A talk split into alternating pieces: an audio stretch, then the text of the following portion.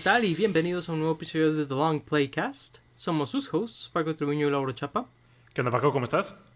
Muy bien, muy bien. ¿Tú qué tal? Qué bueno, bien, bien también.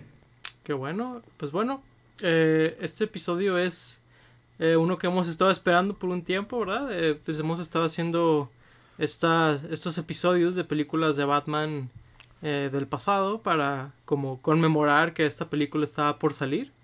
Y pues bueno, aquí estamos con la, la nueva película de The Batman con Robert Pattinson, eh, dirigida por Matt Reeves. Eh, y pues bueno, eh, finalmente la, la, vimos, de hecho la fuimos a ver juntos, ¿verdad? y pues bueno, este... ¿Qué te parece, Lauro, si comenzamos por algunas como opiniones generales antes de proceder a, a hablar de cada segundo de esta película? claro que sí. Pues la película me gustó bastante. Eh, yo iba con, con, esta idea de que así iba a ser por todo lo que había estado viendo desde antes, ¿no? Desde los trailers, desde lo que planteaba el director, desde las personas que estaban involucradas en esta película. Digo, no, no es por como darme palmaditas en la espalda, pero desde que anunciaron quién iba a ser Batman, eh, a mí me emocionó bastante lo que podía llegar a ser eh, Robert Pattinson como Batman en este papel. Y si bien, pues, no es como algo seguro que vaya a pasar, digo, cualquier gran director o actor o escritor puede tener un mal día, digo, ahí, ahí tenemos Dark Knight Rises como prueba. Claro. Eh, en donde parece que todos tuvieron un mal día eh, colectivamente. Colectivamente, ups. Pero digo, ya después como viendo los, los trailers y algunos teasers y como entrevistas, pues sí estaba como muy emocionado y, tenía la vara muy alta de, lo que podía ser esta película y para mí lo cumplió. Digo, a, pesar de que sé que a algunas personas no les está gustando tanto o tienen algunas quejas, eh, a mí sí me gustó bastante. No sentí eh, las tres horas o casi tres horas que, son esta película. La sentí bastante dinámica. Eh, me gustó el ritmo que trae, como las reinterpretaciones de algunos personajes. Mm, las eh, reinterpretaciones de, Ciudad Gótica, de los temas musicales de Batman, de algunas imágenes que, son icónicas al personaje y me fui muy satisfecho de, esta película. Ok, pues sí, la verdad recuerdo muy bien que tú desde hace mucho decías como tus... Eh, tu, man crush con, Robert Pattinson y todo esto, pero la verdad yo sí tenía como mis, mis dudas porque eh, más que nada por, por Warner, por DC. Eh, no, que no creyera particularmente en Matt Reeves o en Robert Pattinson, sino que creo que Warner había arruinado una película demasiadas, ¿no? Eh, ya, ya Suicide Squad, el Justice League de, que salió en cines, Batman v Superman, creo que también por ahí hemos hablado de que la, la dirección del, digo, la versión del director era mejor que la, la, la teatral. Eh, así que por ahí sí. O sea, sí, sí, sí, me habían defraudado demasiadas veces, ¿no? Como para no dudar. Eh, pero, pero digo, afortunadamente, pues eh, comparto la opinión que dices. me gustó bastante esta película. y por ahí he visto algunas como críticas en las que pues no estoy de acuerdo, pero es como ok.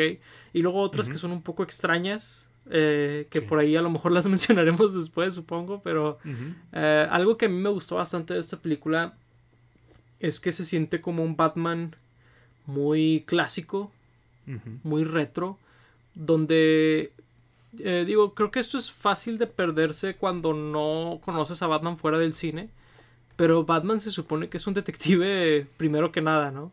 Eh, y, supongo que no lo sabrías viendo las películas porque básicamente nunca lo es. Eh, por ahí en Batman inicia eh, Rage le, o, Raz le, dice detective, pero medio no sabes por qué, ¿no? o sea, al menos en el contexto. Y aquí pues básicamente toda la película es muy detectivesca, ¿verdad? y, y si bien hay, hay ciertas escenas de acción o ciertas cosas que son como un Batman más eh, sci-fi casi, eh, es mayormente de misterio y, así. Y, y, es mi, mi, estilo favorito de Batman. Este, definitivamente es de lo que más me gusta ver del personaje cuando él usa su ingenio y su intelecto para, para dar con el villano, para dar con el criminal, ¿verdad? Este. Y, y básicamente eso es, la, eso es lo que más me gustó de la película. Eh, también la atmósfera, tiene una atmósfera muy única. Me, me, gustó bastante esa parte también. Sí, de hecho, inclusive, digo, viendo las, las otras películas de Batman que, que llevamos viendo, muchas veces llamábamos a Batman como muy tonto o que no se daba cuenta de cosas muy obvias, eh, a pesar de que se supone que él es muy inteligente y que es este gran detective. Y creo que es la primera vez que, que, vemos a Batman como tan, tan listo, tan, tan inteligente. Y digo, si bien no se da cuenta de, de, algunas cosas porque el plan del Ritter realmente está muy bien hecho y tiene muchas capas, realmente ve su ingenio como súper super rápido, trae todo como muy fresco. Y sí, es una parte que a mí también me gusta mucho, de cómo en, cada escena del crimen se pone a investigar y a lo mejor ve cosas que no todos los policías están viendo o no están notando y se queda pensando por varios rato, inclusive en, la baticueva, sobre cosas que, que, vio, que pasaron y cómo pueden estar conectadas a, a, otras cosas. Y ver esta parte de Batman como detective eh, me gustó bastante y también la atmósfera, estoy muy de acuerdo en todo lo que vimos. Eh, los colores, la música ayuda bastante, la música me gustó muchísimo. Y creo que Ciudad Gótica vuelve a ser un, un personaje como lo eran a lo mejor en, en las películas de, de, Tim Burton, pero no tan caricaturesca, ¿no? O sea, sí, sí parece como una ciudad que no existe en el mundo real, pero que pudiera existir en el mundo real, ¿no? No, es, uh -huh. no es como, por ejemplo, las de, las de, Christopher Nolan, es como pues Nueva York o Chicago, ¿no? Que grabaron en Chicago. Y aquí, eh, no sé si sabían, pero grabaron en, en, Londres y realmente pues no parece Londres. Es, uh -huh. eh, es una ciudad como inventada y, y, y, parece realmente como, como eso y, y se siente como muy vivida, ¿no? A veces en, en las otras películas de Batman de repente Batman estaba solo en la calle y no se veía nadie por ahí. A lo mejor en las de Nolan no tanto, pero, pero pues bueno, esa era como una ciudad real, era inevitable, ¿no? Pero aquí se siente como que sí están pasando las cosas en la ciudad hasta sin Batman, ¿no? Que pasan cosas aunque él no esté ahí. Casi siempre en las otras películas tenía que estar Batman ahí para que pasara alguna acción o, o algo interesante o alguna escena del crimen para que... Eh, por suerte Batman estuviera ahí para salvar el día y, y, aquí no, está, están pasando cosas todo el tiempo sin necesidad de que Batman esté ahí. Sí, la verdad es que eh, muy acertado el comentario de que Ciudad Gótica es como un personaje otra vez. Eh, y fíjate que algo que creo, creo, creo, que mencionaron en otros episodios de, de esta saga de Batman es uh -huh. que cuando tienes un misterio eh, está bien escrito eh, pues el, el, personaje principal es alguien muy inteligente, pero el villano uh -huh. tiene estos momentos de astucia o lo que sea donde supera en, en algo al, al, al, héroe, ¿no? Eh, uh -huh. Y cuando está bien escrito, pues no es que sea un tonto el, el, el héroe, sino lo, claro. lo, lo, lo, o sea, son intelectos peleando, ¿no? Y cuando uh -huh. está mal escrito, pues a veces queda como un poco tonto el héroe y, y siento que eso nunca pasa aquí. Eh, si bien pues el, los, el villano o villanos tienen sus momentos, no es porque Batman sea un, un incompetente o algo por el estilo, uh -huh. eh, sino es, es, porque genuinamente fue algo particularmente astuto. Y, y, y, disfruto mucho cuando, cuando se escribe así. Sí, eh, a lo mejor ahí podemos hablar cuando ya eh, estemos hablando más de spoilers, pero me gusta mucho eso de que hablas de cómo, cómo superan el intelecto de, de Batman en, en, cierta parte de, de la película. Uh -huh. eh, pero siguiendo hablando de, de, Batman como personaje, me gusta mucho que aquí realmente el personaje principal es, es Batman, ¿no? En, en, otras películas hablamos mucho de los villanos y que tanto nos enfocamos en los villanos y que Batman termina siendo, si bien no un personaje secundario, como algo que está en el trasfondo de la película, pero aquí claro. Batman está al frente y al centro. Creo que nunca habíamos entrado tanto en su psicología, en lo que pensaba la película empieza con un voice en off de, de, Bruce hablando sobre un día en, en, en Ciudad Gótica. Eh, digo, como lo hacen algunas otras películas de detective o de cine noir, uh -huh. eh, que pues esta película toma mucho inspiración en, en, esa época del cine. Y, y nos adentramos mucho a, la psicología de, de Batman y, y, digo más Batman porque realmente Bruce Wayne aquí pues diría que no existe, o sea, obviamente sí existe porque es una persona de verdad y, y lo vemos por ahí, pero realmente Bruce Wayne ha eliminado mucho la persona de Bruce Wayne y se ha enfocado mucho en Batman al grado que ya está, ya tiene problemas mentales eh, severos en, donde eh, Bruce Wayne llega a ser más como la máscara que él tiene y, Batman es como su cara real.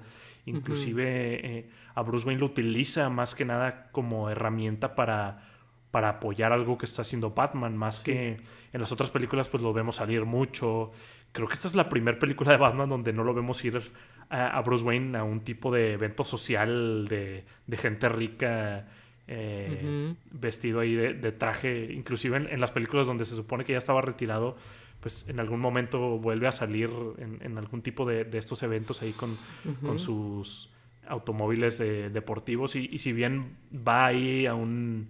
Eh, a una iglesia, que bueno, eso sale en los trailers, no creo que sea un spoiler.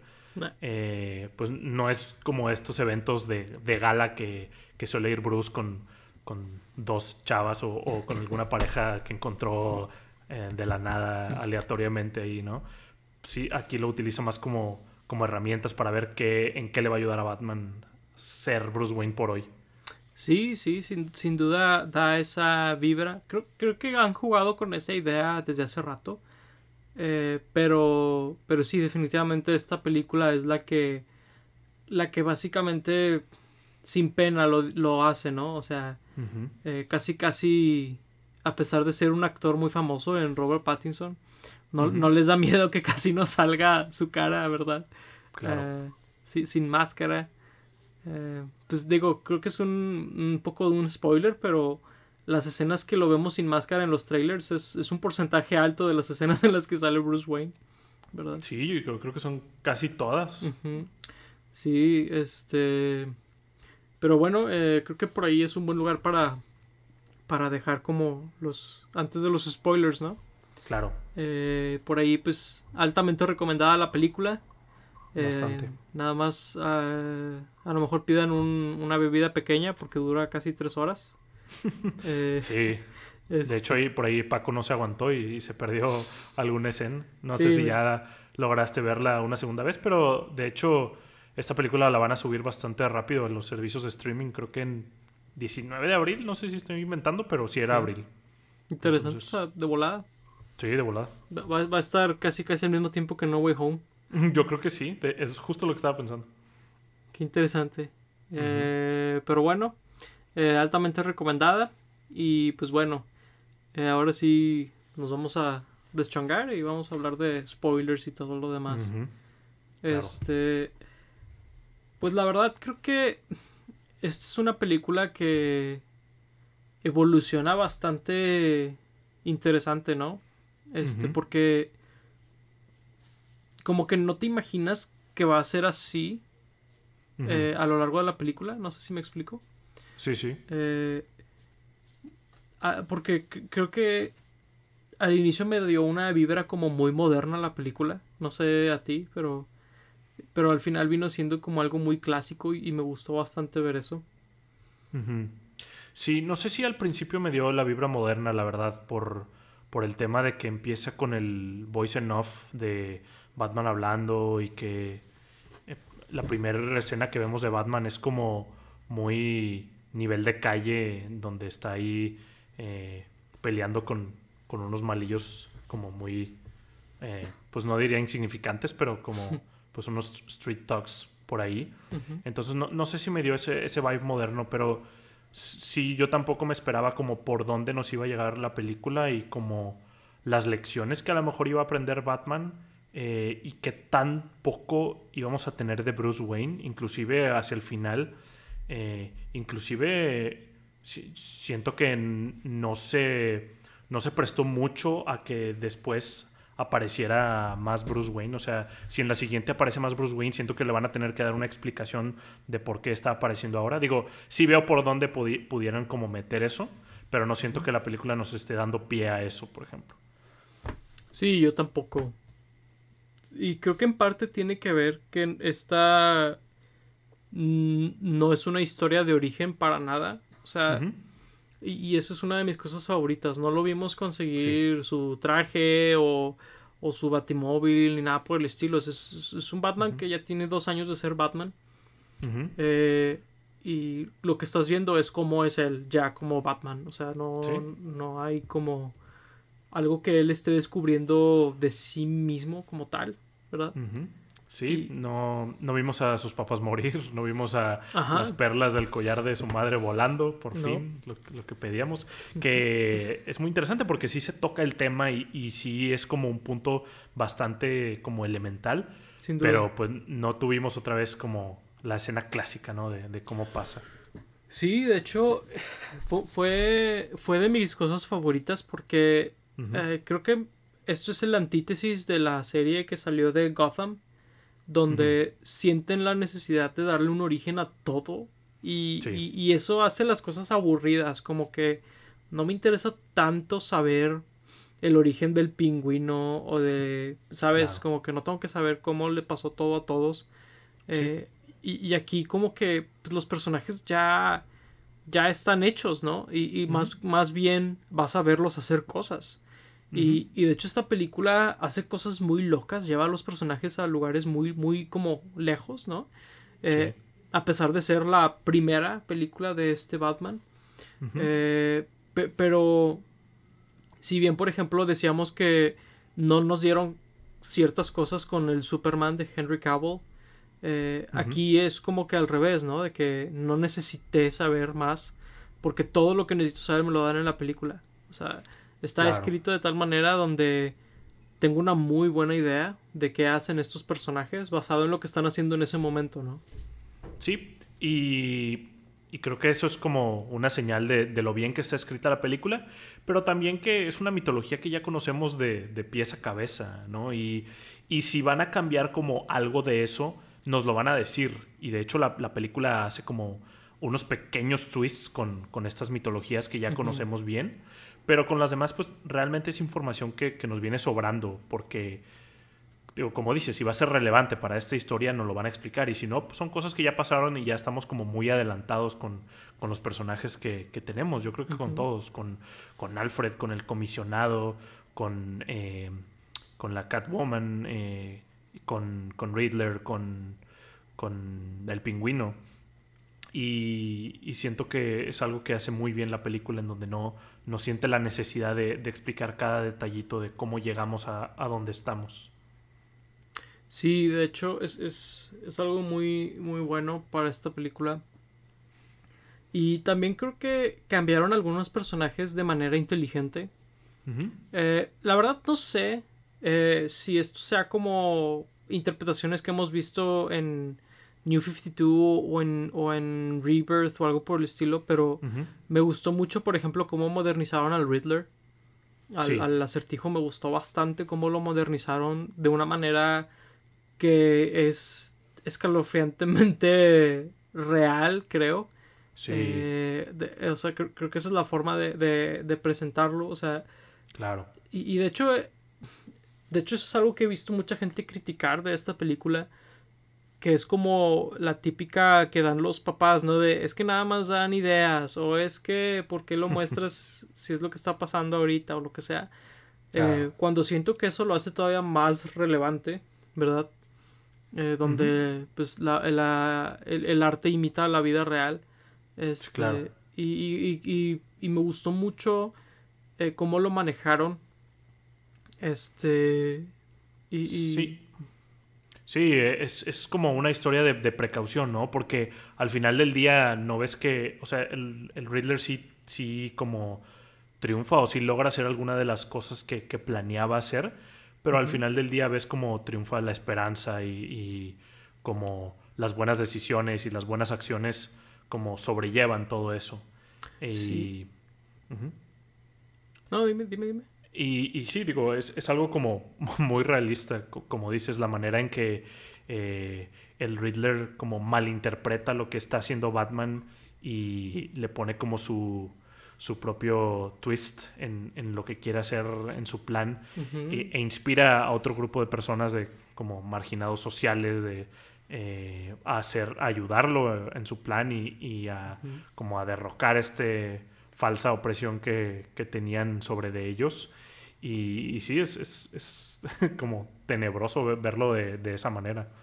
Sí, sin duda, porque eh, creo que lo hemos visto mucho. Eh, y, digo, sin adentrarnos mucho a algún evento en particular, a, mí durante el fin de semana se me ocurrieron varios eventos como muy, muy recientes. Claro. De cosas que dices tú, ok, esto es tal vez demasiado real, ¿no? Este... Sí, sí, sí.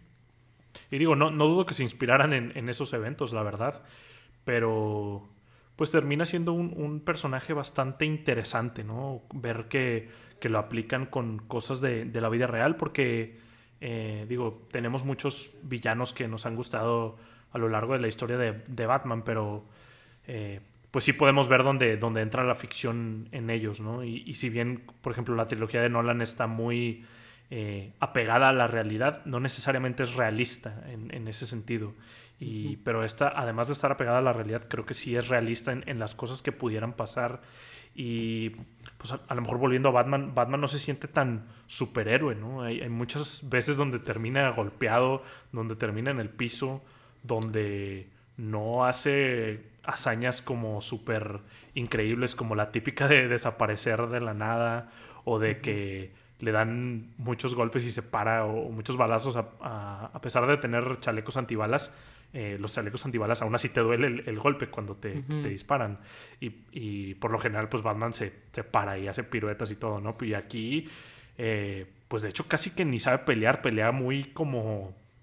Eh, no sé, no sé cómo describirlo, pero como muy, muy violento, muy sentimental, en donde ves que no tiene mucha técnica, pero tiene como mucho odio dentro de él.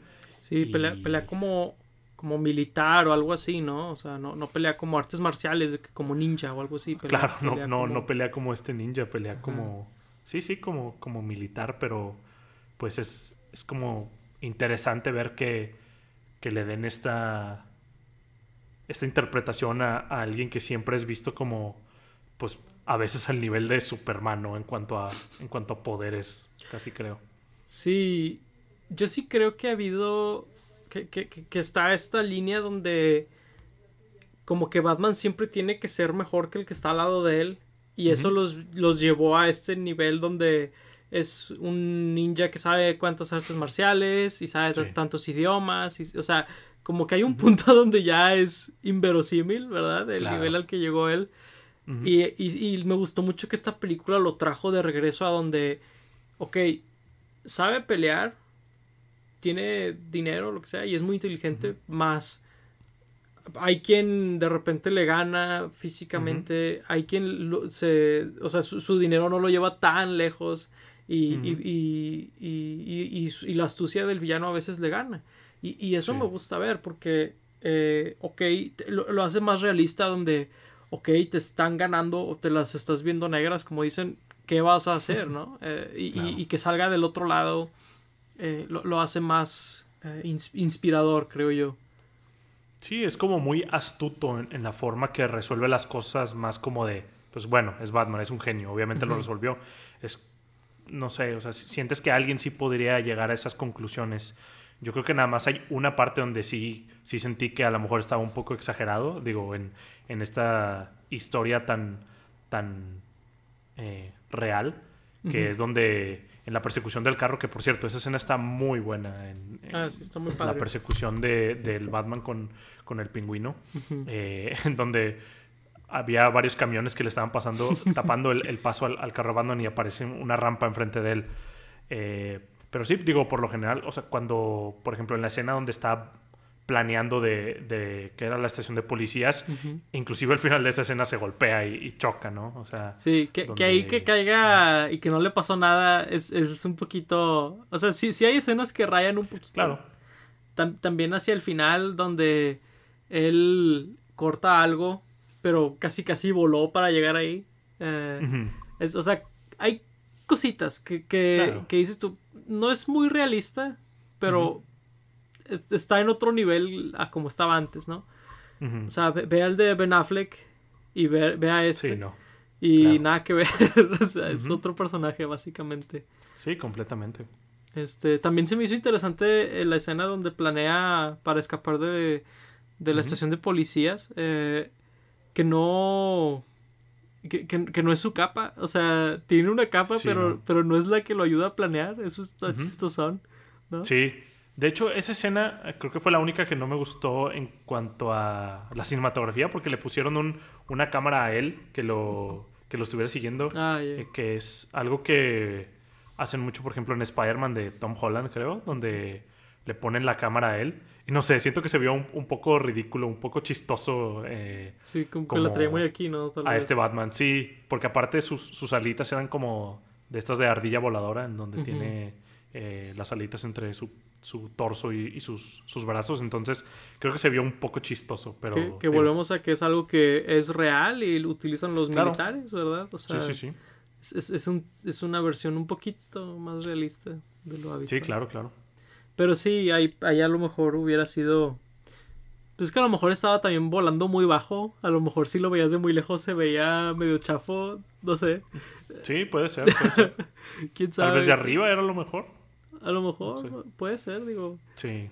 Pero sí, tienes razón que esa escena es, es, a lo mejor una de las pocas que no me gustó mucho tampoco a mí como grabaron. Sí. Eh, pero sí, en, en, general, también se me hace interesante que él, además de que pelea un poco torpe, pelea un poco sucio, porque juraría que cuando lo ves pelear, eh, escuchas como, como si tuviera manoplas o algo.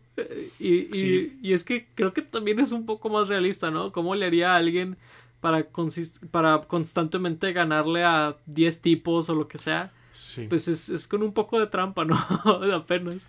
Sí, que, que, de hecho creo que es algo que no vemos mucho en, Batman, por ejemplo en las de Christian Bale, creo que, eh, o Christopher Nolan, como lo quieran ver, eh, creo que pues de repente tiene como estas oleadas de, de, malos y son el típico de que viene de uno por uno y no es como que pues en una situación de la vida real pues todos se acercarían, ¿no? Y en, luego en las de Ben Affleck creo que ni siquiera les da tiempo porque pues ese Batman es casi que un dios y les rompe las piernas en, dos segundos, ¿no? Pero en este sí se ve de repente donde lo atacan como dos o tres a la vez y, recibe varios golpes y en algunos otros como que tiene que resolver ahí. Pero sí, creo que, creo que vemos sus manos y creo que sí se ve que tiene unas manoplas ahí en las manos. Son como las que parecen como, como de, motociclista, que son como guantes, que tienen como en cada nudillo eh, una parte de metal o así. Y sí, digo, su traje en general se ve como muy, muy hechizo, ¿no? O sea, de que compró las botas en un lado y, y los pantalones en algún otro. O sea, no se ve que tenga un, Lucius Fox que, que, le esté dando ahí los, los recursos para los, los trajes. No, creo que la única pieza que se ve como muy formadita es el torso. Pero hasta eso se ve como que son placas de metal. Y podrías decir que pues es Kevlar o lo que sea. Y son estas placas que, pues de hecho lo, lo, lo, dejan medio tronco porque no, no puede hacer grandes maniobras o lo que sea, pero pues lo, lo protegen de, de, los disparos, ¿no? Sí, de hecho creo que en general está medio tronquillo comparando a lo mejor con, con los últimos que habían salido, pero pues lo utiliza bastante bien a su favor. Sí. Eh... Y pues si seguimos con, con cosas de Batman, eh, creo que tiene escenas de, de acción muy buenas ya peleando él, ¿no? Está la, la escena está del pasillo, no, no, sé cómo llamarla porque cuando decimos escenas del pasillo todos imaginan, creo que la, las series de Marvel, ¿no? De Daredevil o esta escena que a lo mejor popularizó mucho Star Wars de, de Darth Vader saliendo del elevador. También. Y aquí le hacen un twist muy interesante en donde está pues creo que no había luz en, en el edificio en, esa parte, ¿no? Y está como parpadeando de repente, o, no sé si, creo que son los balazos lo que se ve, lo que se ve de repente. Hoy estaba leyendo que, por ejemplo, esa escena la hicieron práctica, o sea, si no, no estaba iluminada y, los, las pistolas realmente estaban iluminando todo eso. Wow. Y no sé, se ve muy bien, muy bien hecha la, la coreografía, como eh, la acción quedaba muy bien con cada flachazo de, de, de las pistolas con, con los golpes de Batman y y todo esto. Sí, me gusta mucho esta escuela como retro de hacer las escenas de acción en pocas tomas. Eh, porque sé que hay gente que le gusta este estilo que es como de Jason Bourne y las del Caballero de la Noche, donde como que hacen muchos cortes de un lado a otro y la cámara se mueve como medio loco, ¿no? Y eh, personalmente me gusta más este estilo, que es que creo que lo popularizó de vuelta John Wick, que es como tener estas dos tomas o tres, o sea, pocas tomas, pero con secuencias algo alargadas y, te hacen apreciar un poquito más la coreografía. Creo que, creo que le ayuda un poco donde ves. Y, creo que sobre todo aquí ayuda porque está la toma y, y, ves que le disparan a Batman por atrás y se cae, ¿no? Y se está levantando. Y todo eso está sucediendo y tú ves como este, este, este, este movimiento, ¿no? De la cámara. Eh, o, un dolly o lo que sea. Y, y, se ve bastante bien. O sea, me, me gustó mucho ese estilo de, de acción que tiene esta película. Sí, es muy de, películas de, artes marciales de, esa época. Eh, y creo que a lo mejor Christopher Nolan como que sabía que no tenía como que los mejores coreógrafos, por eso en, las primeras los hace así, porque creo que en, la tercera ya lo intentó hacer más como, como este estilo y se nota como... Que no da el kilo. Eh, dolorosamente que, no daban el kilo las escenas de acción, ¿no? Sí. Eh, pero sí, muy, muy buenas las que, las que lograron en, en The Batman. Sí, este. Y bueno, creo que por ahí saldrán otras cosas de Batman.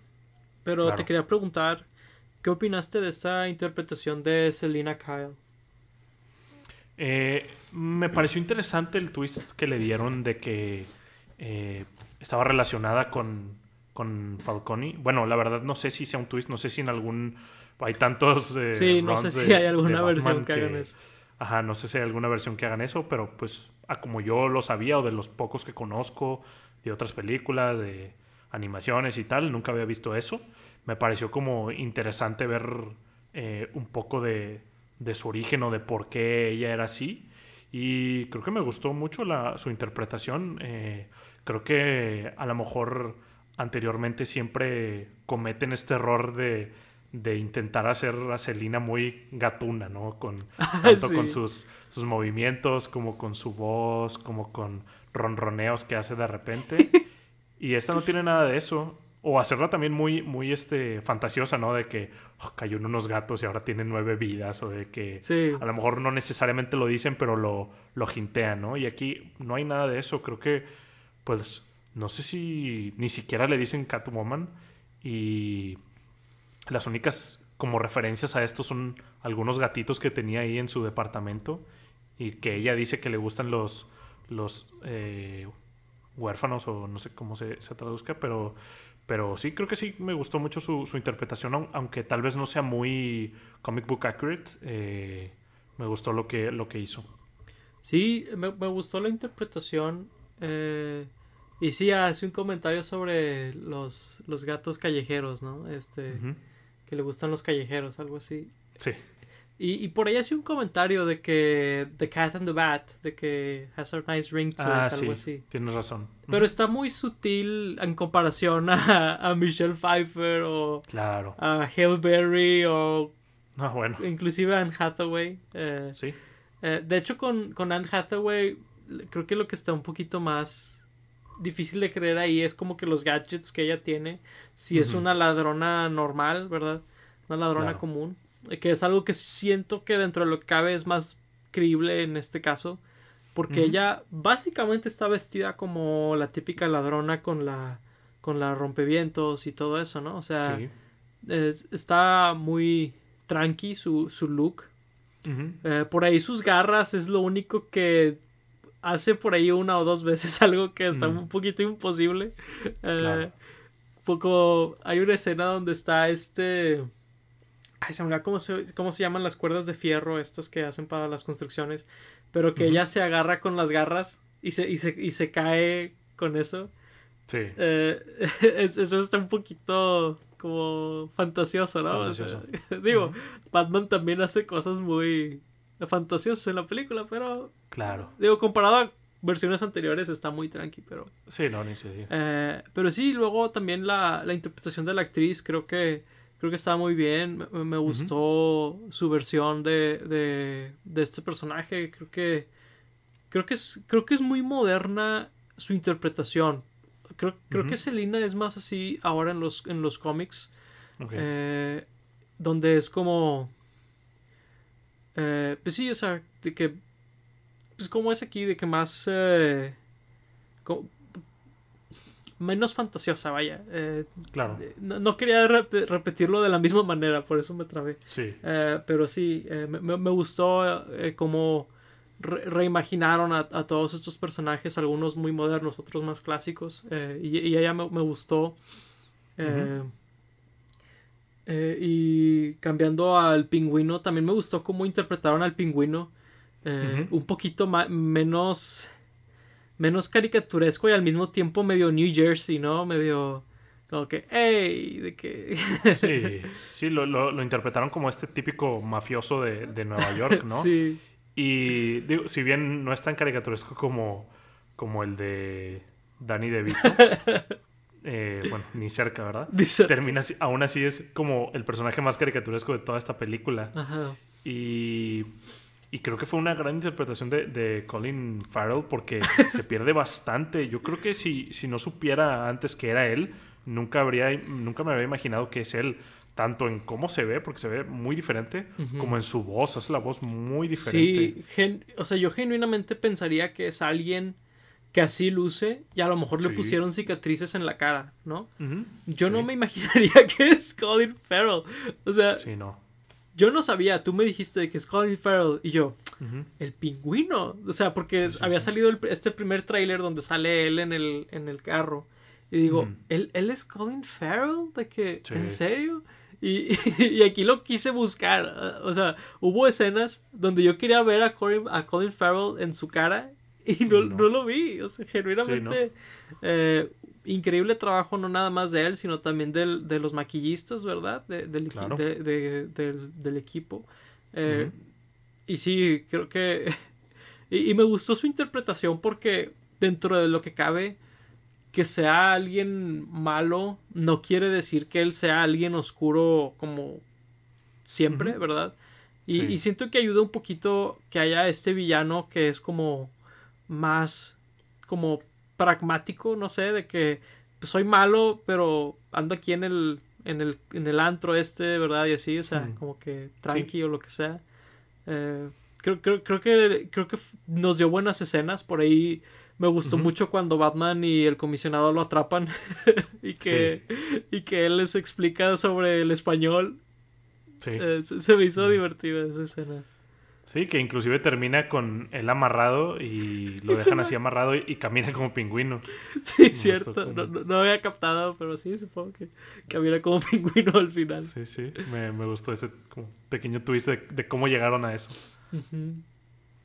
Y pues ahí hablando del comisionado Gordon, eh, creo que una parte muy importante de la película es su personaje y su relación con Batman. Sí. nunca los habíamos visto trabajar tan de cerca. Digo, habíamos visto que el comisionado Gordon, pues siempre es, casi siempre es el que, el que prende la luz ahí de, la estación de policías y, le pide ayuda a Batman.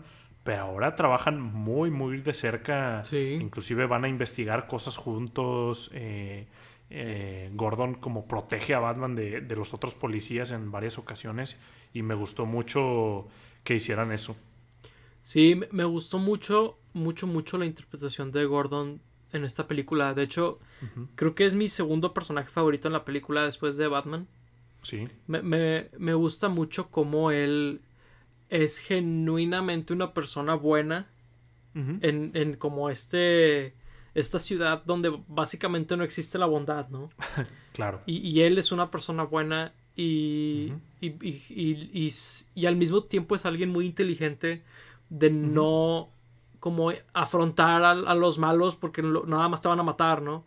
Sino es cómo le hacemos para así atraparlos. Y pues tiene, él necesita la ayuda de este personaje básicamente mítico, ¿no? De la noche para poder hacer eso. Porque pues evidentemente la ciudad está sumamente corrupta, ¿verdad? Eh, y pues necesita como este ente ajeno eh, que como eh, habitantes de, de, de un país tercermundista, creo que eh, como que, no sé, se siente muy close to home, se podría decir. Em, claro. Y, digo, ahí, ahí, ves como a los otros policías como molestos de que Gordon esté pidiendo la ayuda a este loco que se disfraza y, pelea contra, contra el mal. Y, y sí, está interesante que él sea como que el, único bueno eh, y también que es un poco como inocente en ese sentido, donde él pensaba que muchos de los policías eran buenos, que al final sí hay muchos que lo son, pero también hay muchos que no. Eh, ahí cuando descubre a algunos de, sus compañeros era que, ah, también él no puede ser. Sí, es Realmente sí creía que eran buenos. Sí, pues no, no quieres pensar lo peor de, del que tienes al lado, ¿no? Eh, claro. Eh, y sí, por ahí al final salen a lo mejor unos 20 policías que no, que no estaban en el, en el bolsillo de Falcone, ¿verdad? Pero sí, me gustó mucho este personaje. Eh, y también como que es la voz de la razón y alguien más procede a regarla. Eh, se me quedó mucho esta escena con la eh, con la alcaldesa electa donde, ah, le, donde, le, dice que no salga y sale y le disparan básicamente inmediato. Sí. y digo, no, no, se muere, por eso es gracioso, pero sí, sí fue como te dijo. sí. Se te dijo, ¿no? Este, y sí, como que él suele ser mucho la voz de la razón. Y, y es este gap entre Batman y, y la policía. Y, está muy, muy, muy padre esa relación, como dices. Sí, eh, pues por ahí antes, si no le dispararon en la mitad de la cara a la alcaldesa y se volvió eh, algo más. Pero, pero sí, el, el personaje de, de, Gordon está muy bien hecho y, muy apegado a, a Batman. Sí. Y, y, debo decir, también, también es un Gordon como muy clásico. Eh, en, muchos de mis cómics favoritos es muy similar el personaje. Que digo, es ajeno a, su calidad, pero cabe mencionar. Claro. Sí, sí, sí. Y pues por ahí otro, otro personaje que a lo mejor no hemos tocado mucho y porque la misma película no, no lo toca mucho, pues es Alfred. Que también tiene por ahí una reinterpretación medio interesante. Sí. En donde es como. Pues ya está cansado de, las cosas que está haciendo Bruce Wayne. Eh, a lo mejor un poco como el último que vimos, ¿no? Donde le reclamaba. Eh, ah, muy sarcástico con, Bruce. De Jeremy Irons, sí. Eh, y que pues ocultaba algunas cosas ahí con, con Bruce para, para protegerlo, para que no se preocupara. Y y si bien algunas personas han dicho que, no les gustó que no saliera tanto, me parece que está bien. O sea, no, siempre tiene que ser como que la misma estructura de todos los personajes. Y, si bien, pues a lo mejor en las dos pasadas lo vimos mucho, pues en, las de en las de Quito no lo veíamos tanto. Entonces, pues digo, a, veces se, usan unos personajes, a veces otros. Pero creo que lo, poco que vimos fue muy valioso en cuanto al desarrollo de, de personaje de Batman y Bruce. Sí, aquí definitivamente se enfocaron más en este aspecto de que él es un ex militar, ¿no? o un ex agente o algo por el estilo. Sí. Eh, se, siente mucho más así que otras versiones del personaje. Eh, y, me gustó, la verdad creo que es, es como una versión muy válida del personaje. Eh, y sí, supongo que no lo vimos mucho, pero cumplió una función muy buena. Eh, creo que sus escenas son casi todas sumamente... Eh, o sea, cambian la historia muy drásticamente las escenas de él.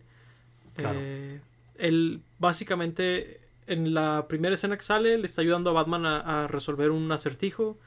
En otra está igual haciendo algo por el estilo. Luego hay una escena que me encantó cómo dirigieron de verdad eh, la secuencia donde Batman está hablando desesperadamente a la mansión y que tú ves a Alfred viendo las cartas mientras escuchas el teléfono y dices, es que ¿por qué no contesta? ¿Qué pedo? ¿No? Eh, y, resulta ser que en realidad Alfred tuvo el accidente o el, o el incidente o como lo quieran llamar eh, horas antes de que Bruce hablara.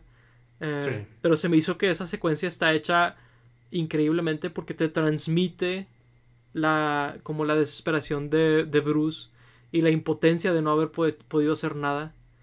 Eh, me, me, gustó mucho esa secuencia y, y, hay otra secuencia que juega con algo similar con el acertijo hacia el final, pero, pero sí, y, y, bueno, pues, y otra escena de Alfred, pues es cuando él revela básicamente eh, está el, secreto, ¿no? De, de los Wayne, ¿verdad? Que, que está interesante. Eh, por ahí tengo mis, mis observaciones como morales o lo que sea sobre los personajes, pero...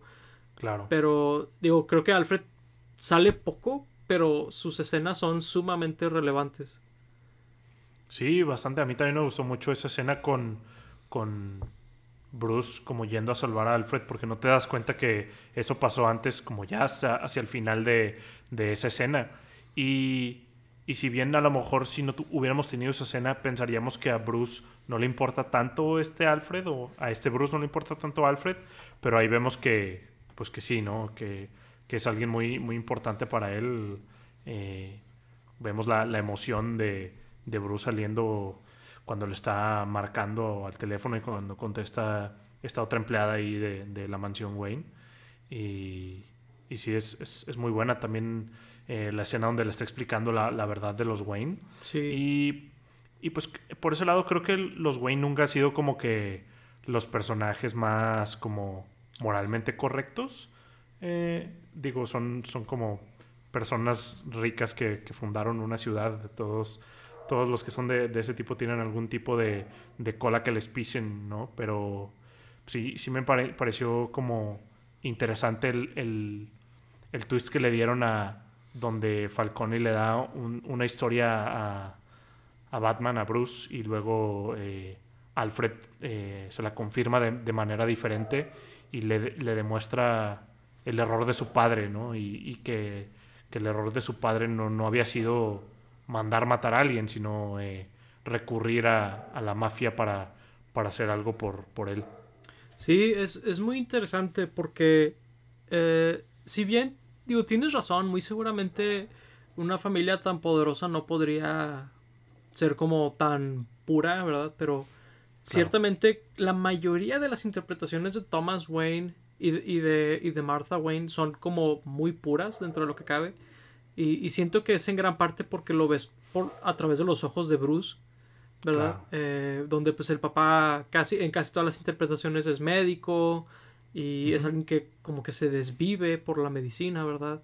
Eh, y, su madre eh, igual son como muy filántropos y todo esto. pero aquí me gustó, se me hizo interesante que jugaran con que el papá tenía matices grises. Y digo, la, la verdad es que eh, se me hace como... O sea, al mismo tiempo te pones en el lugar del papá, ¿no? Porque lo que estaban queriendo revelar, que de hecho no sé si esto sea de otras adaptaciones, que la mamá, esta Marta, es de la familia Arkham. No sé si en alguna otra adaptación hayan hecho eso. ¿Era de, ¿Era de la familia Arkham? Eso creo. Sí. No lo recuerdo. Ah, sí, ella, de hecho, se supone que son las dos familias más poderosas de Ciudad Gótica y se juntaron a través de ese matrimonio. Eh, y ella pues sale que tiene alguna algún, alguna problema que requiere atención psiquiátrica. Eh, y básicamente este periodista que si bien muchas veces queremos ver a los periodistas como alguien bueno creo que en este caso en particular eh, es nada más sabotear la, la carrera de alguien no porque cuál es el objetivo de revelar que alguien necesita atención psiquiátrica no tiene nada de malo. Eh, o sea, no es como que sea alguien corrupto ahí, simplemente es un secreto de la familia. Y lo quieres revelar, pues, como con cizaña, ¿no? O sea, dentro de lo que cabe, veo perfectamente a través de los ojos de Thomas, donde dices, pues es que no es que alguien haya hecho algo malo, nada más quiere sabotear mi vida y arruinar mi vida y la de mi esposa, ¿verdad? Sí, sí, sí. O sea, como que siento que la película también fue muy buena en ponerte en los zapatos de él, a pesar de que es un personaje que está muerto desde antes de que empiece la película. Eh, y, y, sí, es, interesante que Falcone, si bien le miente a Batman, a Bruce, mejor dicho, también creo que es porque a él no le importaban los detalles. a él no se le hace raro mandar matar a alguien. Es como... Claro. Eh, pues, me pidió que lo callara y lo callé. De que Sí, exacto. O sea, fue como, más bien fue como su interpretación. O sea, si bien no, no le mintió. Eh, o sea, no fue como muy claro con, lo que le dijo. fue como lo que él pensaba, ¿verdad? Y digo, ¿qué, qué podrías esperar de, de, un mafioso, no? Pero, Exactamente. Pero pues sí, es, es interesante lo, lo, apegado que estaba Falcone a la historia de, de los Wayne. Sí, y, y, creo que también es algo nuevo eso. Eh, y pues me, me, gusta mucho que tengan como estas ideas originales en, en las películas.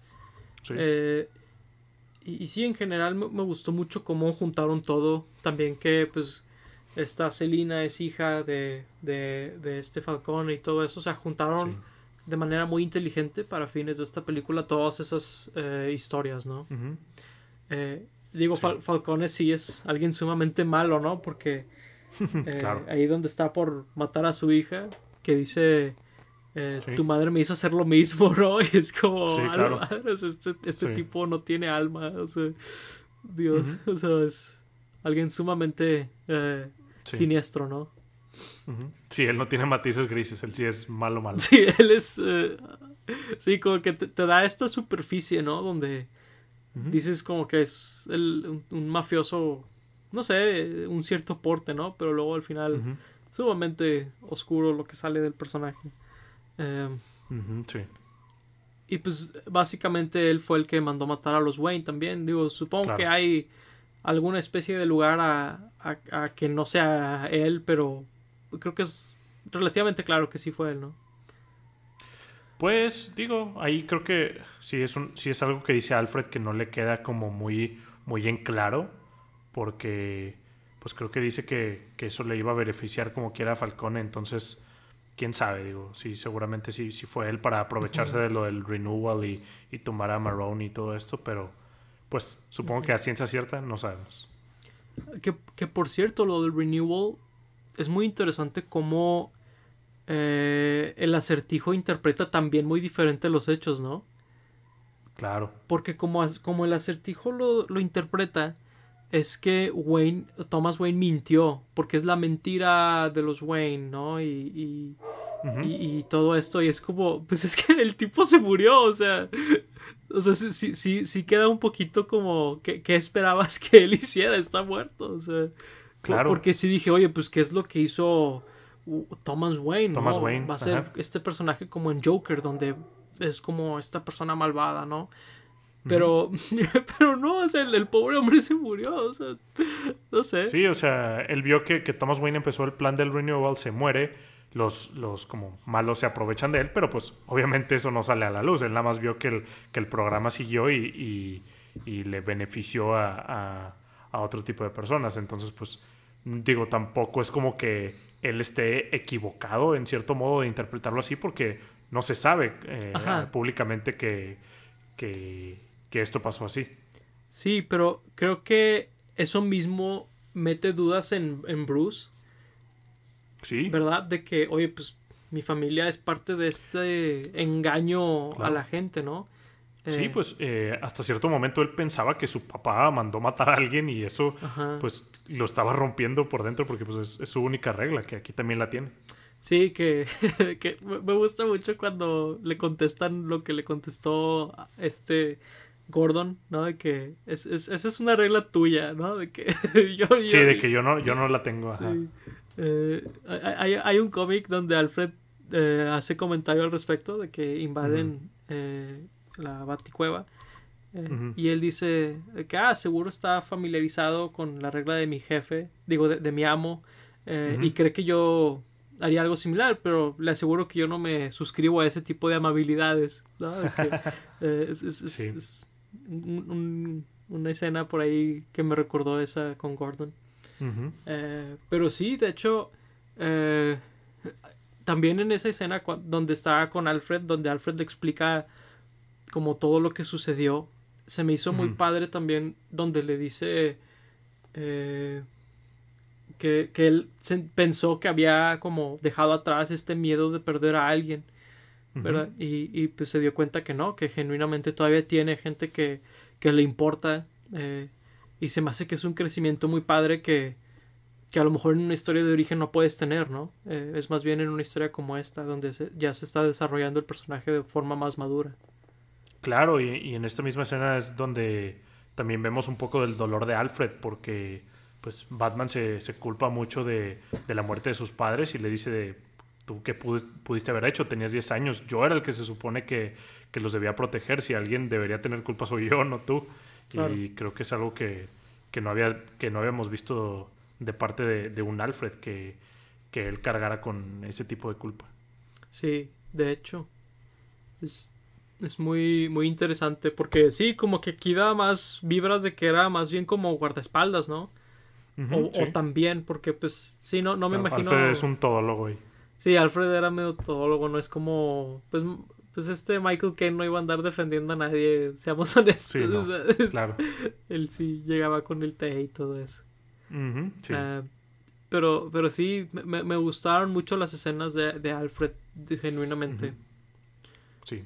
Eh, también me gustó cómo, cómo incorporaron a Selina en la historia, ¿verdad? Donde ella y, y, Bruce al inicio son como estos aliados eh, como circunstanciales, ¿no? Donde medio no quieren trabajar juntos, pero ven este beneficio mutuo sí. Se, me hizo una dinámica muy interesante a lo largo de la película. Y pues que crece como en este romance, ¿no? Que, que medio hay tintes de eso a lo largo de la película y al final pues ahí hay una escena que, que me decías tú que muy seguramente será parodiada, ¿no? Ah, de cuando se despiden ahí que parece el final de Rápido y Furioso 7, donde Paul Walker y Vin Diesel se, se, despiden una última vez con la canción legendaria. Sí, eh, sí se separan ahí en, con las motos. Pero sí, está, está padre ver eso y creo que con ella es donde te das cuenta que Batman realmente no sabe cómo relacionarse mucho con las personas. Eh, como que no, no sabe cómo iniciar conversaciones o cómo abundar ciertos temas y, me parece interesante porque luego hacia el final eh, Batman como le ayuda a Selina a crecer en donde evita que, mate a varias personas y le pues le enseña o le, le dice que, si llega a matar a alguien pues no va a ser diferente a lo que ellos hacen, ¿no? Sí, es, es muy interesante porque él básicamente la pues como él dice la libera porque eh, él dice, sí, él, él, merece a lo mejor ese destino, pero tú no mereces el de ser una asesina. Y, se me hace una perspectiva que siento que mucha gente que dice, ah, es que Batman debería matar y Batman debería, no es que, es como, a lo mejor se te, va un poquito como la realidad de ser un asesino, ¿no? Donde pues eres como individuo una persona muy diferente, tu, tu misión en la vida también, ¿no? Eh, y se me hizo muy padre porque con, con dos, tres diálogos te, te, explica bastante claro su filosofía eh, de, de, justiciero. Eh, y, y, se me hizo muy padre, la verdad, cómo lo explicaron. Sí, y pues hablando de eso, creo que es algo que vemos evolucionar muy padre en, durante la historia, el, arco de Batman, ¿no? Donde al principio estaba muy enfocado en, en, la venganza y la venganza, y luego cuando escucha que alguien más habla de, la venganza y lo interpreta de una manera completamente diferente, él mismo se replantea si como que su eslogan o su, forma de, ver las cosas está bien, ¿no?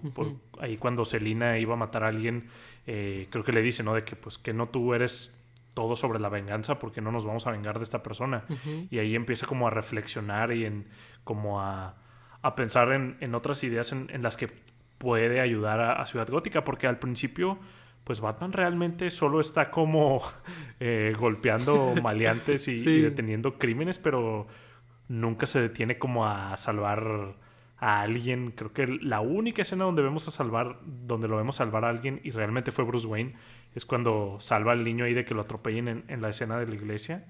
Pero realmente antes de eso no, lo vemos salvar gente, nomás lo vemos golpear, golpear gente y hacia el final dice como que aprende, ¿no? Que, él puede hacer como buenas acciones, no nada más eh, golpear a, los malos y, vencer a los malos. Y me pareció interesante como ese arco por el, por el cual Batman pasa, que, que si bien eh, es un crecimiento de él, creo que también es interesante que Bruce Wayne no tiene realmente un arco de, de crecimiento porque, digo, vemos muy poco a Bruce Wayne Eh, y siento que el, que realmente tiene el, arco de crecimiento es Batman. Sí, creo que. Digo, creo que a lo mejor ahí es un poquito potato potato, ¿no? De que Bruce Wayne y Batman pues, sí, son la misma persona dentro de lo que cabe. A pesar de ser dos identidades muy diferentes dentro de él. Eh, pero, pero sí, definitivamente hay un crecimiento en, en, en Batman donde él entiende más su lugar. Eh, de hecho, algo que cuando él dice, tengo dos años haciendo, eh, es muy al inicio de la película, ¿no? En la narración inicial, de que tengo dos años de hacer esto y el crimen solo ha subido. Ajá. Y, y, algo que, pues, digo, a lo mejor lo que él no ha hecho es como buscar solucionar las razones de, ¿no? En vez de nada más eh, agarrarse a, chingazos a los, a los ladrones y a los potencial secuestradores o lo que sea. Eh, creo, que ahí es lo que le faltaba a él, el, de la the big picture, ¿no? y, y, hacia el final es lo que él justamente eh, empieza a entender, donde eh, lo vemos en esta escena donde está ayudando a la gente a, recuperar sus, su como o sea, a salvar a gente porque pues al final hay unas explosiones, ¿verdad? que me imagino que si están viendo esto supieron todo eso y, y se inundó la ciudad. Eh, y pues él está básicamente siendo como parte de este equipo de rescate, ¿verdad? Eh, y donde pues hacen que lleguen bienes a las personas y todo esto eh, con el traje de Batman y se me hizo muy muy interesante y muy padre ver eso. Este creo que otras adaptaciones se tomarían demasiado en serio como para hacer eso. Y, me gustó mucho verlo en esta. Sí. porque si, si bien a lo mejor habrá gente que dirá como, ah, es como esta cosa muy insignificante. Al mismo tiempo, no, al mismo tiempo creo que, creo que es bastante significante darle ese mensaje a la gente, ¿no? Eh, digo, sé que hay gente que se burla, por ejemplo, de que Superman baja el gatito del árbol o lo que sea. Eh, pero dentro de lo que cabe, no sé, siento que también es importante mostrar como ese tipo de cosas. Sí, claro, le, mandas un mensaje muy importante a la gente que no solo se trata de ser este ente superpoderoso que nada más se va a enfocar en como que el villano más grande de la ciudad, sino hay, hay problemas pequeños en, los cuales puede ayudar y, y ver a, a, este, este personaje eh, salvar a, la gente de, manera eh, pues tan, tan, como decías, insignificante, pero al mismo tiempo no. Puede ser muy, muy poderoso, por ejemplo, para los niños que lo ven, eh, tanto ahí en, donde está inundado el lugar, como cuando lo sube a, otro en un helicóptero, que no sé si al mismo, tal vez sí. Pero, pero sí, manda, un mensaje muy importante donde otros Batmans a lo mejor, no sé, quitarían el, edificio y luego pues ya se van volando a, la siguiente cosa. Este Batman se queda ahí a, revisar que las personas salgan de una por una, ayuda a, a cargar cosas, sí, algo que no sé, casi casi un bombero, ¿no? Haría. Sí, y de hecho, creo que la película está consciente del visual eh, curioso que presenta eso por, por cómo reaccionan las primeras personas que Bruce intenta salvar, o Batman intenta salvar. Sí. Eh, que es el niño el que sí dice, eh, sí, ayúdame, porque la, la, alcaldesa y las otras personas que están ahí no se dejan, ¿verdad? De que él como que vengan y no, no vienen, y viene el niño, y luego ya los demás vienen con él porque el niño lo hizo. este. Sí, que yo creo que es parte de, del mensaje o de, la demostración de que realmente él no salvaba gente, o sea, él evitaba cosas golpeando eh, criminales, pero así como tan directo como darle la mano a alguien, pues no, no lo hacía. Sí, y me gustó ver eso. O sea, definitivamente es un, un visual inesperado, ¿no? Eh, claro. Pero, pero muy interesante. O sea, es de esas cosas que no me hubiera esperado ver en la película, creo yo. Sí. Que, que creo que es, es, contribuye a este sentido muy retro que tiene este Batman, pero, pero retro padre, o sea, retro clásico, ¿no? Como, como un buen auto clásico o algo así. Está muy chido. Sí.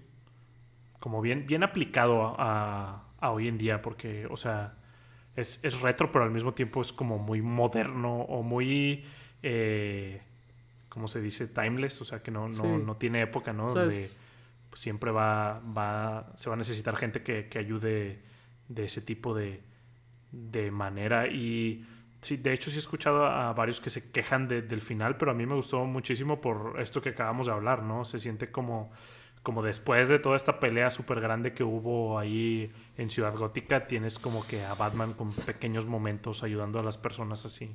Sí, que, que te digo, yo creo que antes, o sea, adaptaciones recientes se toman demasiado en serio como para hacer eso. Pero si, si, nos regresamos a, interpretaciones más clásicas del personaje, definitivamente había cosas así. Eh, sí, claro. Y, me gustó eso, digo, es muy retro, pero como dices tú, bien adaptado al presente, o sea, no, no está en mayas, ¿no? este, claro. Eh, no, es un convertible su auto, este, cosas que... No, no, dice alguna frase graciosa cuando lo hace o algo así. Ajá, este... Sí, y no está acompañado por un adolescente en shortcitos ni nada por el estilo. esas cosas sí se pueden quedar en el pasado, creo yo. Este no, se toma una foto para el diario ahí. sí, con, el criminal ahí atrapado. Claro, atrapado, sí, sí, sí. Sí, eh, pero, o sea, retro, retro padre, o sea, muy detectivesco, muy humano, muy, muy, muy timeless, como dices. Sí, sí, sí. Este. Sí, no, no, no, le faltó hacer el Batusi ni nada por el estilo, ¿no? Este... No, para nada. Sí, no. Y me, digo, me, gustó mucho, la verdad, esta, esta interpretación del personaje y, esta película. Claro, hay otra de las escenas como hacia el final, como muy fuertes, que es el desenlace ahí con, con el, el Riddler en, en Arkham, o el acertijo en, en Arkham, en donde empezando la escena como que piensas que va a ir por un lado, ¿no? En donde piensas que el Riddler realmente era un genio y, y había... Digo, no se necesita ser un genio para descubrir quién es Batman, ¿verdad? Pero, pero como que había, había descubierto su secreto, pero luego parece que no, realmente no, lo hizo. Sí, esa es la otra escena. descubres que había Sí, me, gustó bastante, ¿no? Donde, donde empieza a decir como Bruce Wayne, Bruce Wayne, Bruce Wayne. Y, ves la cara de, de, Batman donde está como que no, hombre, ya, ya valió, ya. Pela los ojos así de. Sí, sí, sí, de que. Y luego el Riddler dice que, bueno, él fue el que nunca atrapamos, ¿no? Y, y ahí, este.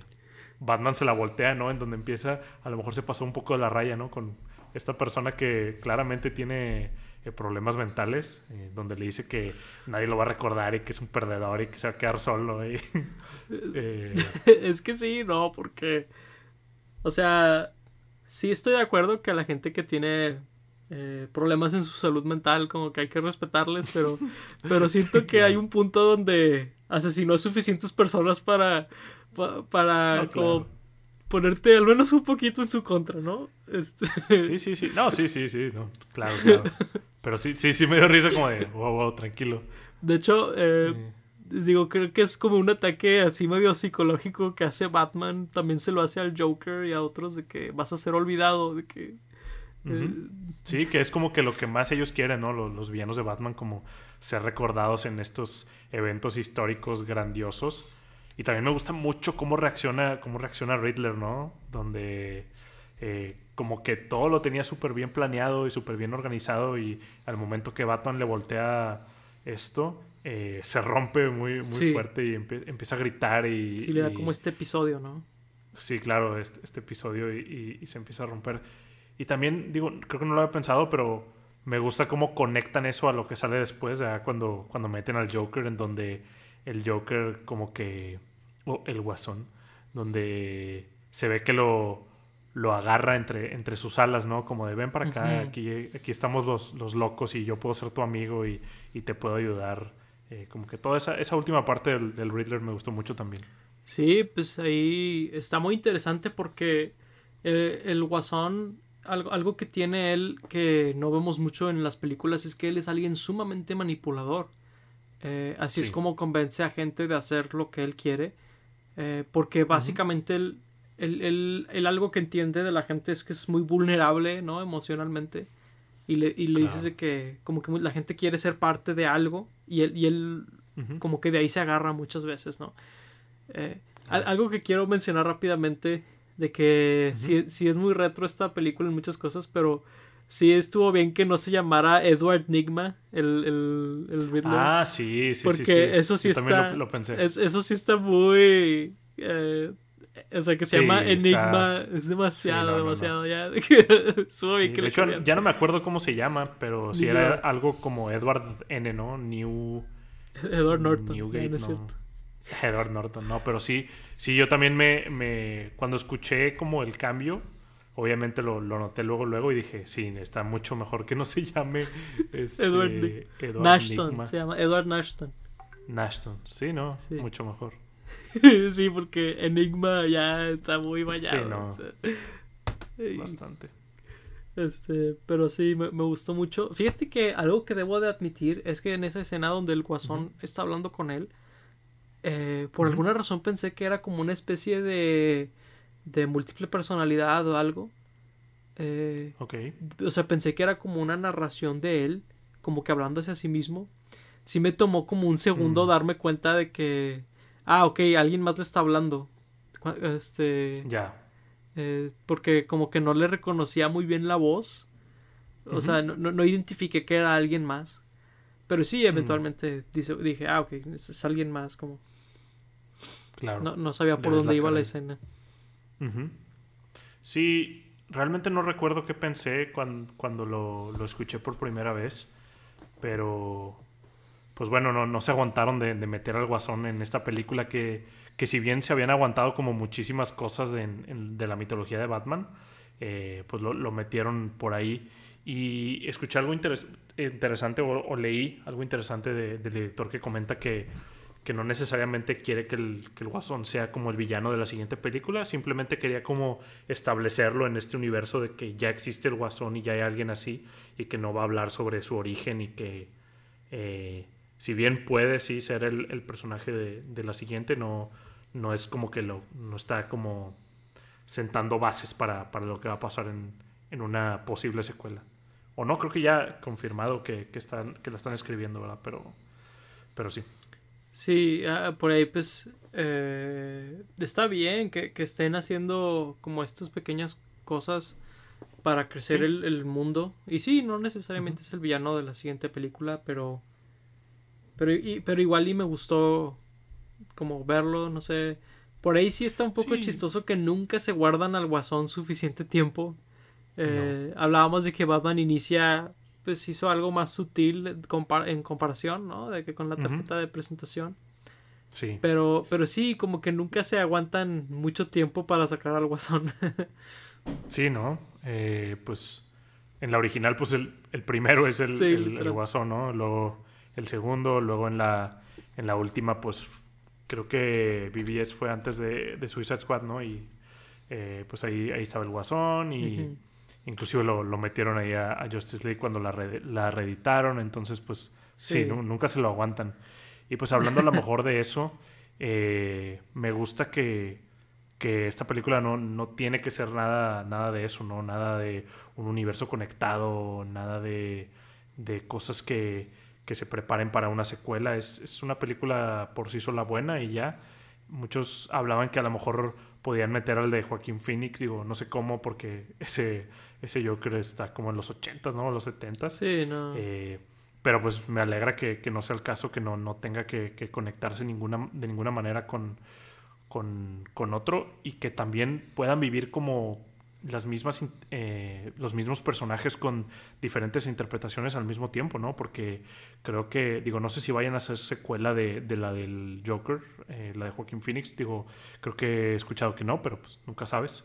Pero pues, por ejemplo, el, el DCU sigue con, con su propio Batman y digo, ahí seguramente van a ser un desmadre con, con la película de Flash, pero a lo que voy es que, que está como paralelo en, tiempo real saliendo con esta película y no le afecta en, ninguna manera. No, no se tienen que esperar a que se acabe la otra para, para empezar a, a hacer eh, otro Batman o otro Guasón o lo que sea. Sí, fíjate que algo con lo que me quedé mucho con... eh, ahorita que cuando salí de ver la película fue de... Es que entonces DC nunca debió haber hecho lo del universo compartido porque no, nunca les ha funcionado, desde el inicio no les funcionó. Eh, y las dos mejores películas que han hecho de DC en la última década no son parte de ese universo. O sea, son la del Joker y son esta película. O sea... Sí, yo, yo por ahí creo que, es a lo mejor algo de, la gente que está involucrada y, y que tanta mano meten porque...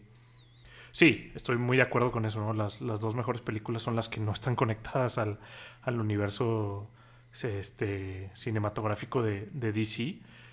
Pero si lo piensas, algunas de las películas malas realmente ni tienen conexión con, con lo demás del universo. O sea, no, sé, no sé si, si, me atrevería a decir que son malas porque están conectadas con el universo de, de, DC. Creo que son malas por sí solas, o sea, por sus propios méritos. Eh, por ejemplo, la, la, segunda de Wonder Woman creo que no tiene absolutamente nada de, de otro personaje o una conexión y, y, es malísima. Entonces digo, no sé si, si por ahí tenga mucho que ver, honestamente. A lo, mejor la de la Mujer Maravilla de 1984, 85, eh, no tiene mucho que ver eh, en el caso, pero la mayoría de las películas que son malas son malas no porque estén conectadas, sino porque son las mismas personas metiendo cuchara a, a, todo, ¿no? Y, y, todo como que empieza a ser como al mismo tiempo sin sentido y al mismo tiempo homogéneo de una manera muy extraña, ¿verdad? Esta característica del DCEU muy particular, ¿no? Este, eh, es, este mundo muy, muy curioso, muy extraño. Eh, más, que nada el comentario va por ahí, de que a lo mejor nunca debieron de haber hecho este comité, ¿verdad? Este, eh, bueno, supongo que ni siquiera tienen un Kevin Feige en realidad. Este, muy seguramente es parte del problema. Pero sí. como que está... Porque lo mismo le pasó con las películas animadas hace un, poquito antes de que hicieran estas en, en, acción. Eh, las peores películas animadas que ha sacado DC, muchas de ellas son de este universo animado, eh, no me acuerdo cómo lo llaman, este, no sé si sea el DC Animated Universe o lo que sea, que empezó con Justice League War, eh, que todas lucen igual, todas tienen como este, este look muy, muy barato, muy, muy X. Eh, y es porque pues están como en este ciclo, ¿no? Eh, y, pues digo, creo que me encantaría ver, por ejemplo, un Superman que, que sea como retro y moderno a la vez y que sea como su propia identidad otra vez, ¿verdad? Que no sea como esta versión oscura y necesariamente oscura del personaje, o sea, eh, digo, desgraciadamente eh, utilizaron a, un actor excelente para, esta pésima interpretación de Superman. Eh, pero me gustaría que, intentaran algo más, más genuino del personaje. Así como este Batman es muy genuino, me gustaría ver otros personajes de, de DC en estos estilos más personales y genuinos. Sí, sí, yo creo que, todo parte de, de qué tanto se involucra el estudio en, las historias de, estos personajes, ¿no? Qué tanto les, les mueven ahí a los guionistas y a los directores, porque digo, Marvel es el vivo ejemplo de que, de que pueden dejarlos ahí hacer, si bien no lo que quieran, pero mucha libertad, digo, y por ahí hablan, por ejemplo, Taika Waititi o, James Gunn de que, de que muchas veces ni siquiera les, les piden que hagan escenas particulares en, cuanto a conexión de, del arco de, la saga, que ahora son sagas, ¿no? De, todo esto, ¿no? Entonces, sí, es como, pues, que tanto el, estudio arruina estas películas porque, pues, sí, digo, mm, el MCU tiene películas buenísimas y tiene películas malas y, pues el, DCU tiene películas malas y películas regulares, pero, pero sí, eh, yo creo que, es dejar a, los a los pues a los artistas trabajar, ¿no? Y, eso puede salir mal o puede salir bien, pero pues mínimo es como la visión que, quería el, artista para esos personajes. Sí, sin duda. Este. Y pues, digo, tal vez parecerá una tangente, pero creo que es nada más porque las fortalezas de esta película destacan todavía más después de haber sufrido una década de DCEU, ¿no? Este, eh, bueno, y está el Joker también, pero eh, mayormente, ¿verdad? Este, ver, ver todas otras películas en ese, en ese mismo estilo. Eh, es, es, es, aire fresco, ¿no? Ver, esta interpretación del personaje. Sí, claro, y, y, como digo, el, el, DCU podría seguir, digo, si hacen cosas buenas, pues adelante, ¿no? Pero si van a como seguir con, con estas ideas de, de meter cosas, pues no. Pero, pero sí, podría seguir y podrían hacer como esta otra línea de, películas independientes y, yo no tendría problema. Eh, pues digo, mientras saquen películas de calidad, creo que pueden hacer lo que, lo que se les dé la gana, la verdad. Sí. Pero, pero, pero pues dejen, dejen que los, que los directores hagan lo que, lo que quieren hacer. Sí, sí, por favor. Porque evidentemente es lo que deben de hacer. Claro, sí, sí, sí. sí. Eh, eh, y bueno, pues eh, creo que andamos medio concluyendo la conversación por aquí, pero me gustaría preguntarte, si, si, si, colocaras esta película como en, tu ranking de Batman, más o menos por dónde la pondrías? De películas live action, ¿verdad? Correcto. Pues está muy difícil, la verdad, porque Sin duda. es... Pues la, la he visto nada más una vez, la vi hace, ¿qué? Unos cuatro días. Y pues las otras películas las he visto muchas veces y muchas tienen como que este apego nostálgico hacia mí, pero pues digo, si tuviera que, ponerla en algún lugar, creo que sí la pongo en, segundo lugar eh, después de, Dark Knight. Eh, y, si bien creo que antes eh, era como muy fácil ponerla número uno, al menos para mí, más que nada porque las otras películas de, Batman estaban peor hechas que Dark Knight, pues era cuestión de, cuál es la mejor hecha, o sea, tanto con cinematografía, dirección, actuación, Dark Knight era la, superior. Y ahora creo que es más de gustos, ¿no? Porque creo que The Batman está igual de bien hecha, pero a lo mejor va, a llegar a ser de gustos en, cuál, cuál es tu número uno entre The Batman y, Dark Knight. Eh, pero sí, creo que, creo que la pondría en segundo por ahora. Sí, el, el, el, tema ahí es que ambas son películas impecables, ¿no? Donde es que podrías decir que le faltó esto o lo otro, pero a la hora de ver la película tiene sentido la película en sí, ¿no? De, inicio a fin no, no le cambiaría nada a ninguna de las dos. Digo, y si bien me, me, falta ver más veces esta de Batman, algo muy similar que dije de No Way Home, con Spider-Man, ¿no? Que me falta verla más veces, me falta que marine en, mi cerebro, ¿no? En mi, sí, sí, sí. Eh, pero al mismo tiempo, de otras películas no, salía con tan buena impresión de la primera vez que la vi. Este, y sí, yo creo que batallaría en decirte si es mi favorita o no, pero, pero, este, sí, palomeó muchas cosas que yo tenía muchos, muchos años de querer ver en Batman live action.